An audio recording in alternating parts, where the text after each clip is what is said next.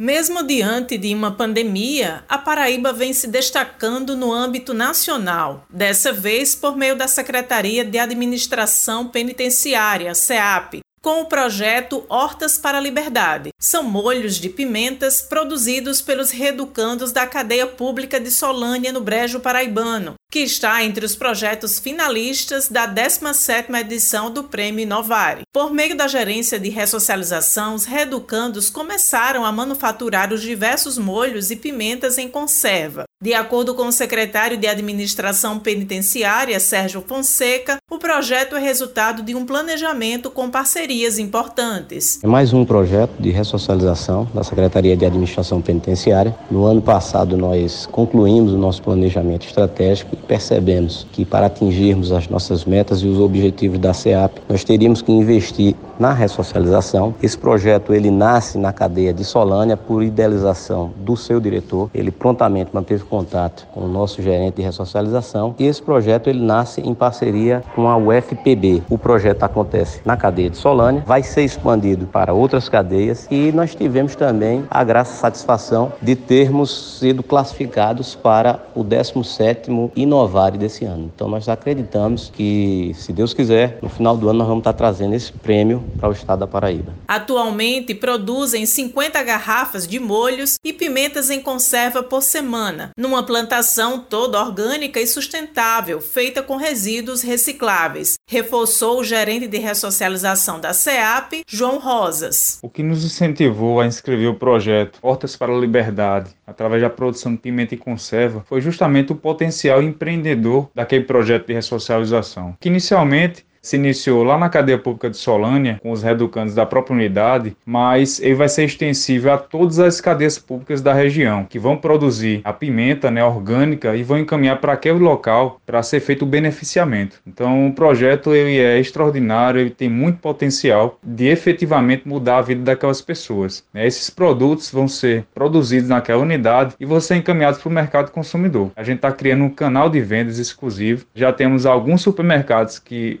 tiveram contato com interesse né, em revender esse produto, alguns restaurantes também. Então, o projeto tem esse alcance, não só no nosso estado, mas você poder, poder ser encaminhado para outros locais para revenda. Para um dos reeducandos, que não citaremos o nome, seguindo os protocolos de segurança, a participação nesse projeto vem transformando a sua experiência e o ajudando a ver novos horizontes. Estou aqui há um ano e dois meses.